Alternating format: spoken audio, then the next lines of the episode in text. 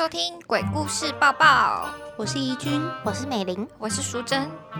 今天这集会是我们二零二三年上架的最后一集，下次再更新的话就会是二零二四喽。先预祝大家新年快乐！不知道大家对于二零二三有没有比较印象深刻的娱乐新闻呢？二零二三印象最深刻的娱乐新闻就是 Me Too 事件，真的，嗯，我也是。因为就是源源不绝啊！那时候黄子佼他被爆料之后，他不是还一连爆料超多人的？那时候我吓到哎，我想说天哪，他要把所有人都拖下水。然后那时候我觉得他爆料里面一个最没有伤害的是曾国成，他那时候不是分享说他在吸 烟，对对对，他在古迹中山堂后面抽烟跟喝酒这样。对了，他也有错，但是跟前面那些可能有吸毒或者什么男女关系混乱的比起来，好像相对不是。那么严重，就只是违法而已。对，而且因为那个吸毒的新闻啦，是一直延烧到好像年末，对不对？对对对，直到年底还是有持续在爆发。对，我想吸毒艺人他们应该没有想到，二十年前上一周刊的那个新闻可以一直延烧到二零二三。而且世代的转变也会影响观众对于吸毒的严重性。可是是不是还是一样严重啊？是比较严重，但是开始有部分的人觉得就还好这样子。可是因为他们不是只是吸大麻耶，因为他们当初被爆的是嗑药哦，对。然后我到今天去被爆吸毒嗑药的艺人，他的小孩 IG Po 文底下的留言都还是有人在那里说：“你知道你妈妈吸毒吗？”那一种就是，我觉得大家对于吸大麻好像有开始比较宽松一点，但是对嗑药还是很不行。然后因为当时他们被指控的是嗑药，还有黄子佼爆料的也是嗑药。对对，不知道三个女儿还好吗？我觉得他们很好，他们应该从小就有被建立那种很强的抗压力。那接下来进入第一则新闻，知名 YouTuber RJ 连杰克曼十六日被一名女实况主爆料。将订房的记录及两个人的对话内容公开，表示阿杰在有女友的情况下约炮，更直接公开阿杰的尺寸。没想到后续面对质疑的声浪，那个 Amber Lee 就是爆料主，发表五点声明后却退缩了，反遭网友酸说翻车了，风向好乱哦。由于阿杰本人对于约炮并未做出任何回应，风向也开始导向阿杰，转为同情。好，这边我又。又有一个料要爆，好想听。之前我都要忍着这个则新闻，在这边就是让你们原汁原味听到。你们记得我跟你们讲过一个比较现实的 YouTuber 吗？我知道。然后那时候那个 YouTuber 他就问我说喜欢什么型，他来介绍。我想问你那时候是你在场的情况下，我在场啊，我在场。他们就问说九妹可以吗？那不然不行不行，九妹对，我也不行。然后因为这些新闻里面其实有扯到这个 Amber Lee，他有说 RJ 他有讲九妹的坏话，说九妹很势利眼。嗯嗯，我非常相信 Amber Lee 他的所有爆料，因为我当初去吃饭。的那位 YouTuber 问我说要介绍对象的时候，就有讲到九妹和 RJ，所以他们就是同一挂的，所以他们其实就是基本上是认识的吧？我只能说他们就是同一挂的。哇，那这个 Amber Lee 不得了！而且我当初不是每一次报新闻的时候，我都一直在讲说，我跟你讲九妹的面相就是不行。虽然说我也没有认识他，我也没有在追他的影片，但是他面相就是不行，好夸张，相由心生，好扯哦，这个料。好猛哦！那阿 J 是你的菜吗？阿 J 也不是哎，我觉得他偏怪，对他看起来是个怪咖，你可能会 get 不到他想要表达的。讲到 RJ，就我有个朋友，他跟我说 RJ 好像蛮难搞的，就是跟他合作过，是因为他的窗口就是他的这个女朋友哦，交往四年的女友，对对对，然后就有耳闻他蛮难搞的，就是可想而知这件事情爆发之后，他回家应该要怎么办？跪算盘。可是我觉得 RJ 也不是一个不是服软的那个，我觉得这个女朋友只能对外面强势，因为在家没办法，好可怜哦。接下来下一则新闻，网红 Cheap 十三日在脸书上质疑学生以帝王条款的作品获奖。虽然他一再强调不怪学生，但痛批指导老师和评审单位是在丑化和歧视台湾行人。事后，Cheap 十五日已在脸书道歉，但仍有老师指出，Cheap 以百万粉丝之势攻击一位国中生的创作。实际上就是一种网络霸凌，呼吁大家不要购买 Cheap 代言的任何产品，直到 Cheap 向学学生、学校和家长正式道歉为止。我觉得他的言论就是有点前后矛盾，说不责怪学生，但是怪指导老师跟评审单位要收回这个奖项，那不就是在针对这个学生吗？这逻辑有点太矛盾了，而且去言论一直都很有争议。我觉得就是他遇到事情，然后就又想要硬凹，把它再凹回来，因为他在做一些发文之前都不会思考太多，就不会思考到后果会造成怎么样。对，我觉得学生蛮可怜的，很可怜啊，而且国中生那个抗压力不知道有没有这么强。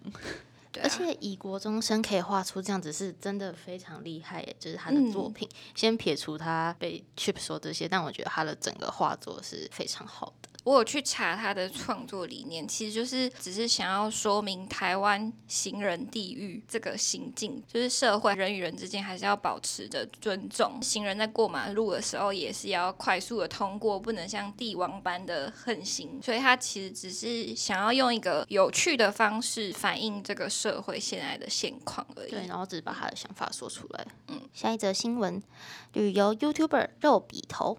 那他们日前公开了态度最恶劣的住宿体验。在日本入住四星级连锁饭店时，疑似订房网站的系统问题，将他们订的八人入住两间四人房写成一间一人、一间三人，导致与饭店发生误会。饭店不仅全程态度差，还要求他们支付约六千元的新台币额外费用，更要他们自己找订房网站客服解决这件事情。那直到他们找出原本的订房资料，饭店才态度一百八十度大转变。改打电话去骂订房网站的客服，且当初答应要退款百分之五十的订房网站客服也失言，回台湾主动致电，也只愿意赔偿百分之五。那也借此提醒大家，出国旅游订房真的要小心。我自己觉得，如果语言上没有办法那么顺利的话，我自己会印出就是我的订购证明。因为它上面会有详细的，比如说时间、人头，然后跟比如说它可能会有附早餐或没附早餐的那些详细的内容。可是你印的还是是中文的吗？哦，不会，它就会是当地就是给饭店的。你知道我妈刚好最近出国，然后她也是自己在 Booking 上面订房，就她也有印出来，她印的是中文。我就说你印中文，你在那边一样看不懂。她去日本哦，她应该要印日文版，就是给那个 好歹印英文，她印一个中文。然后我想说这样有意义吗？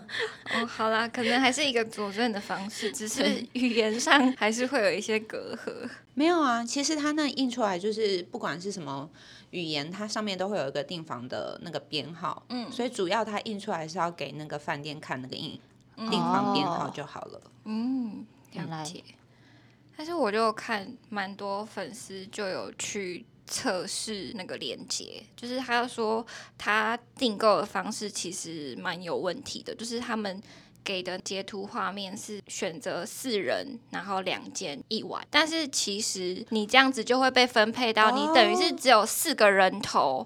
然后要两间房间的意思，你要住一晚，对，所以就是变成是他饭店自己去调整，比如说他可能有二二的房间，那他就给你两间二二的，嗯，对，那如果可能空间不行，他就给你三一这样子，嗯嗯对，就是他订房应该要选择八个人头，对，然后两间房间一晚这样子，这样子才会是四四，对对对对，可能那个订房网站的就是系统也有一些就是比较 bug 的方式，就是可能。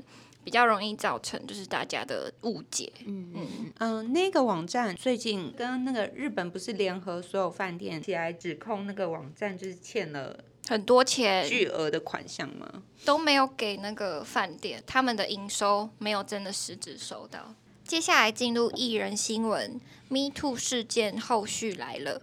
判决真的是叫两样情啊。首先是大牙日前公开控诉，十一年前与陈建州和剧组到香港去录制节目的时候，差一点被陈建州性侵，却反遭陈建州提高诽谤。十九日判决出炉，确定不起诉。大牙也表示，一直都相信正义会来。而这次败诉的陈建州，好像还是静悄悄，没有任何的回应。既然这么多女生都站出来讲了，这一定是事实啊！而且我就是想说，控诉的人其实是有两位，一个是郭圆圆，一个是大牙。可是郭媛媛有正式被陈建州控诉哦，他有跳出来讲说，就是他的事发经过，但是陈建州没有告郭媛媛。对。那不就表示他其实有一点承认郭圆圆这件事情吗？不是不是，是因为大牙是第一个跳出来的，然后陈建州为了要止血，他怕后面所有女生都会全部跳出来，所以他赶快告大牙。嗯，告大牙的这个动作是为了止血，后面其他人出来爆料。他没有想到郭圆圆就是还会在他提告大牙之后继续出来爆料。那他不就应该也要对郭圆圆？没有就没用啊，因为他的这个举动就表示说没有用，有可。可能他再告郭圆圆的话，会再惹怒更多被他骚扰的人，所以他就是到此为止。因为他的这个策略已经没有用了，对，所以他就没有做后续的动作。但我觉得他律师应该也蛮有问题，就是他一开始是民事，然后后来就是很凶的说，但我要转为刑事。可是刑事不是在判决上就会更加严格审视吗？他想要改形式，有可能就是因为需要举很多的证据，但是因为戴牙的这件事情几乎是毫无证据。嗯，对，确实。但后来好像看新闻说他的证人蛮多的，好像有被捅捅，然后还有前经纪人跟现在的经纪人，还有另外一个不知道是助理还是什么，就是也是都跳出来。对，然后就是有证实说，的确他可能在某些场合，他比如说知道这个通告会有陈建州的时候，他其实会有。很激烈的反应，然后也会跟经纪人说，只要有陈建州在的场合，他就不要去。类似这种，如果在这个通告上面，大牙会跟男艺人有拥抱的桥段、接触的地方，大牙也是会直接大哭。这种，所以法官可能判定说，因为证人其实够多，所以判陈建忠败诉。这样，好可恶哦，真的超可怕，这个心灵上会蛮有压力的。会有，我完全懂，我也被迷途过，太变态了。好，接下来下一则新闻是艺人 NONO，哎，也是 Me Too 事件，六月遭网红小红老师指控，不是宅女小红哦，没有，因为我自己读到这里的时候想说小红，我愣住一下，侵犯包括他在内的多名女子，共十名被害人出面提告，台北地检署昨侦查结束。认为其中三名被害人只有女方单一指数，缺乏其他佐证，因此处分不起诉。剩下的七名被害人将移转至士林地检署接续侦办。小红老师十九日也在脸书发文表示震惊，不过还是对司法有信心。哎，等一下，NONO 的这个性侵应该是更严重的吧？怎么会败诉？因为没有证据。因为他那个比较模糊，而且事情又很久以前，所以其实这种没证据。他有解释说，就是因为这三个三个没有啊，这三个败诉有两个女生，她们分别都是在那个按摩会馆，然后帮 NONO 按摩的时候被侵犯。可是他们跟当好像跟当他又不是去。那种黑的。不是，我就觉得长相方面 好恶心，对，好恶哦，好恶哦。因为你知道，黑人有可能会故意用一些自己的魅力，嗯，但 No No 真的不行，没有魅力，No No No No 真的 No No。我觉得，我觉得我现在有一个动物的画面，抱歉，No No 真的不行，好恶啊。那这些女生也很可怜呢，会不会是因为他们的职业的关系，所以也比较模糊？因为除了职业，他说连当天的经理说的话跟这些受害的女生讲话有出入，这样。可是我觉得，因为职业的关系，这些在这样的工作场合的经理人，他们一定不会讲实话的啊。为了保住自己的店，谁会讲实话？对，而且又这么多年前了，这种能少一事则少这种社会的黑暗面都是黑吃黑，好吗？那还有另外一个，嗯。因为有两个是在按摩会馆，嗯。另外一个是在 NONO 驾驶的白色宾士修理车上被强吻跟揉搓揉胸还是什么的。但是这个就也是，可好是那就是像没有因为没有证据啊。完全没有第三人可以佐证这件事情，所以就他本人受害者的供嗯词，所以就没有什么力度。然后 NONO 就说，嗯，我不记得了，这样就没有了。好恶心好恶哦，哦，真的为这些女孩子下地狱吧，他们就是那个我该得下地狱。不是啊，你怎么说？哎，陈建州也要吧？不是，太多人了，然后竟然毫无回应，建州可能也很多人哦，可是我觉得陈建州有很多人，但是可能大家有一些是因为有晕船，所以没有出来讲，哦，NONO 晕不了，晕不了，无法，那就是真的觉得被就是性骚扰，哎，真的是性侵哦，性侵哦，对对对，他的事件都是性侵。超可怕，我现在没办法想象，好恶哦。对不起，我们赶快进入下一则新闻。同样也是 Me Too 事件的右胜。那六月的时候，他陆续被爆出对三名女子袭胸强吻。那检察官侦查终结。依非告诉乃论的强制猥亵罪起诉佑胜。那事后他连发两篇文，暗示另有隐情。不过网友反应两极，有些鼓励佑胜知错能改就好，有些人就不买账。哎，等一下，不可思议！所以这三个人当中，竟然只有 No No 的没有告成，嗯，嗯，这也太不可思议了吧？我觉得很夸张。很夸张。然后我想要分享一个，我刚刚就无聊就搜寻了一下，我就维基百科搜寻佑胜，它下面就被写说，二零二三年涉及性骚扰丑闻，正式宣布退出演艺圈。我想说，什么时候有宣布退出演艺圈？嗯嗯我就一直找不到资料。对你可以帮我解答吗？为什么？宣布退出演艺圈的是那个 No No 不是吗？对，呃，是许杰辉。哦，哦，天哪，太多人好。对，然后我就想说，这个维基百科应该是网友自己填上去的吧？我搜寻一些就是相关的新闻，都是网友们在他的粉砖底下，就是希望他退出演艺圈的事宜，但是没有佑胜本人亲自说，就是他要退出演艺圈。应该，没有，应该没有。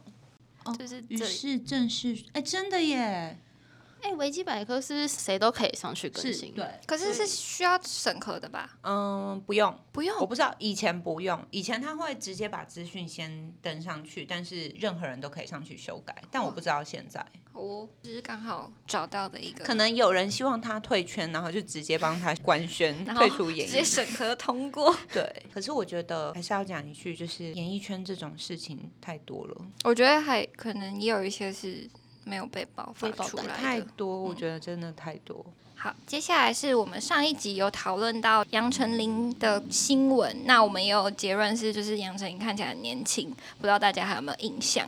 那接下来这位更厉害了，有台湾的最美欧巴桑之称的陈美凤，不仅有冻龄的美貌，身材真是窈窕有致。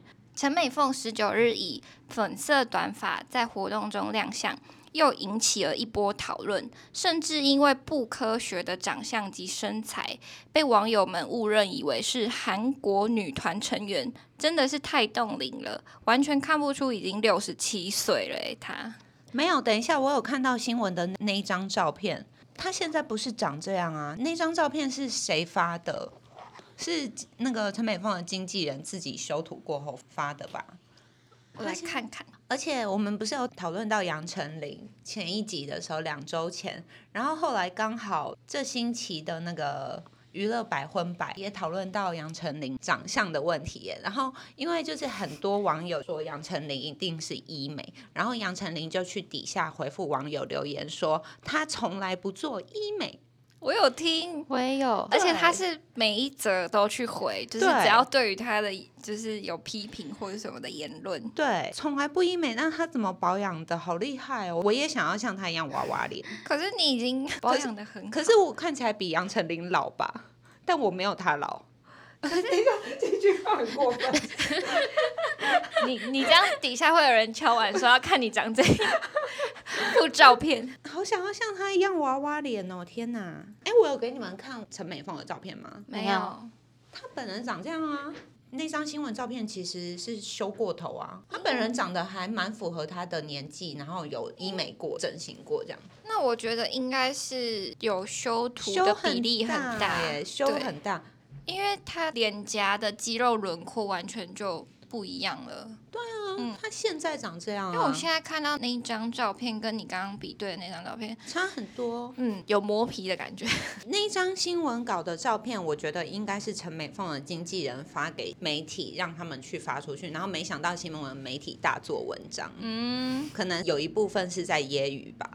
应该是有。对，但是应该有一部分也是觉得她很漂亮吧。可是她微整跟整形应该是众所皆知的事。她有直接公开吗？哎，她是不是有代言？我记得有电波，嗯不对，凤凰电凤波凰电波是对对对对，她有代言一个电波，是不是？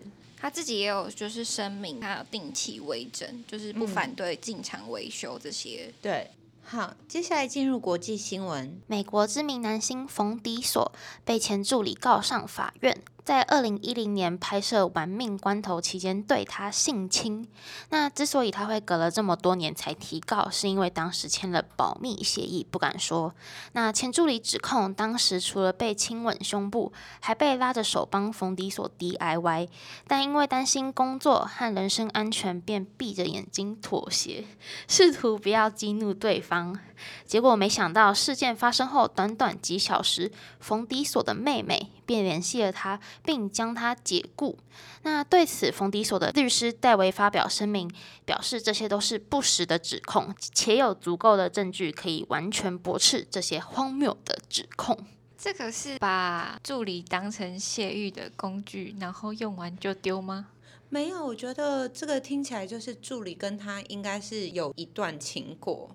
诶，然后冯迪索因为没有要理他，他他可能有一些激进的反应，导致冯迪索必须要将他解雇和处理一些后续的保密协议等。这个女的就是得不到就想毁了。基本上我觉得助理就是晕船过，求爱不成，然后要把你毁灭式的方式对毁灭掉。对好恐怖哦！这个整个听起来感觉就比较像是助理曾经跟他可能有过暧昧和有过一段情。那后续因为冯迪所并不想要负责任，也不能负责任，嗯也没有要给他任何结果，他可能开始 blackmail 对方不成，而导致的最后爆成现在的结果这样。可是那个冯迪所是有结婚的吗？我查了，他是没有结婚呢，因为他现在有三个小孩嘛。他的另一半在维基百科上面叫做配偶，可是再滑下去又说那是他的女友，我就再去查了新闻。国外很多这样啊，对，所以他们好像所以助理就会更想要上位啊，因为助理可能就会觉得自己有机会成为那个女友之正宫一嗯，女友之一。之一。国外都这样啊，嗯有机会上位，结果没想到，有机会想要扶正，但是对没有机会直接被砍头。对。我觉得在被联络说什么解雇之前，嗯这个女的一定是有一些激进的想要进一步的动作，才会导致自己被解雇。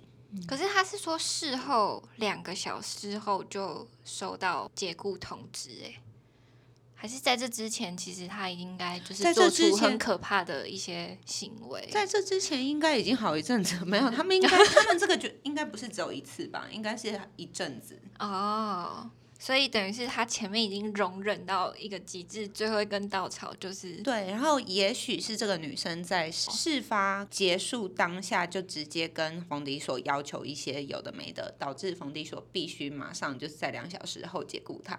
嗯哦无法再隐忍下去好，我不能再做猜测，但事情没有新闻看起来的这么单纯，应该不是单纯的性侵与解雇啦。但是这个描述有点太入骨，就是 新闻描述的那些 行为。我个人还没有去细读这则新闻，但这一看就是助理晕船呢、这一听啦，这一听，我再仔细研究以后再跟你们 feedback 一下我的分析。接下来进入下一则新闻，流行天后 Celine Dion 当年以《铁达尼号》主题曲《My Heart Will Go On》红遍全球，近年却传出身体出状况。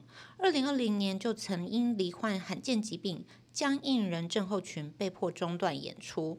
近日，他的亲姐姐受访，透露 Celine Dion 因病情恶化，无法控制自己的身体肌肉，连发声的肌肉也受到影响，可能无法再唱歌。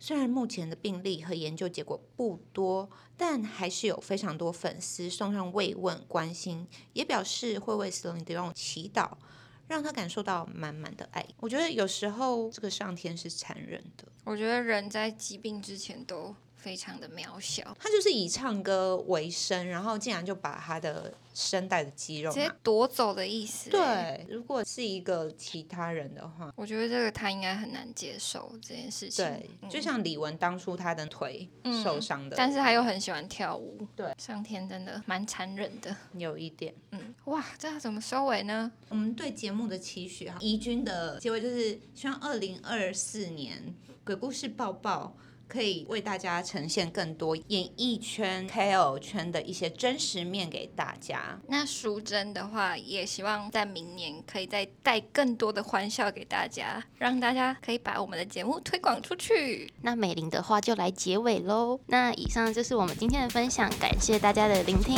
我们两周后见，拜拜拜拜。